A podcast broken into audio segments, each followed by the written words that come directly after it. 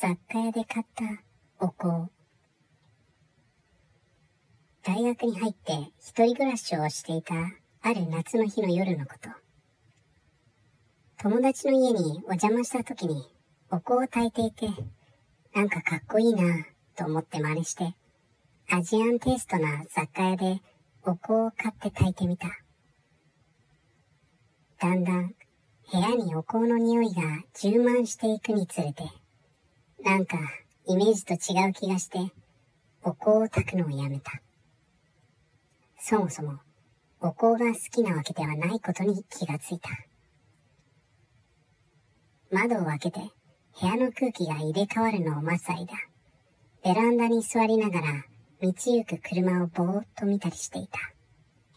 ふと、部屋の明かりに照らされてできた自分の影を見ると、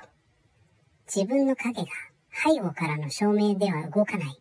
動いちゃいけない方向に動いていた。車のライトでも当たったかなと一瞬思ったけど、車のライトが自分に当たるような道を、その時車は走ってはいなかった。え？と思った瞬間、人のような形をした影のようなものが自分の影から出てきて、スーッとベランダの隅の暗闇に移動して消えていった。お盆が近かったから、お香を焚いたことによって何か勘違いさせてしまったのかなと思った。それ以来、夜に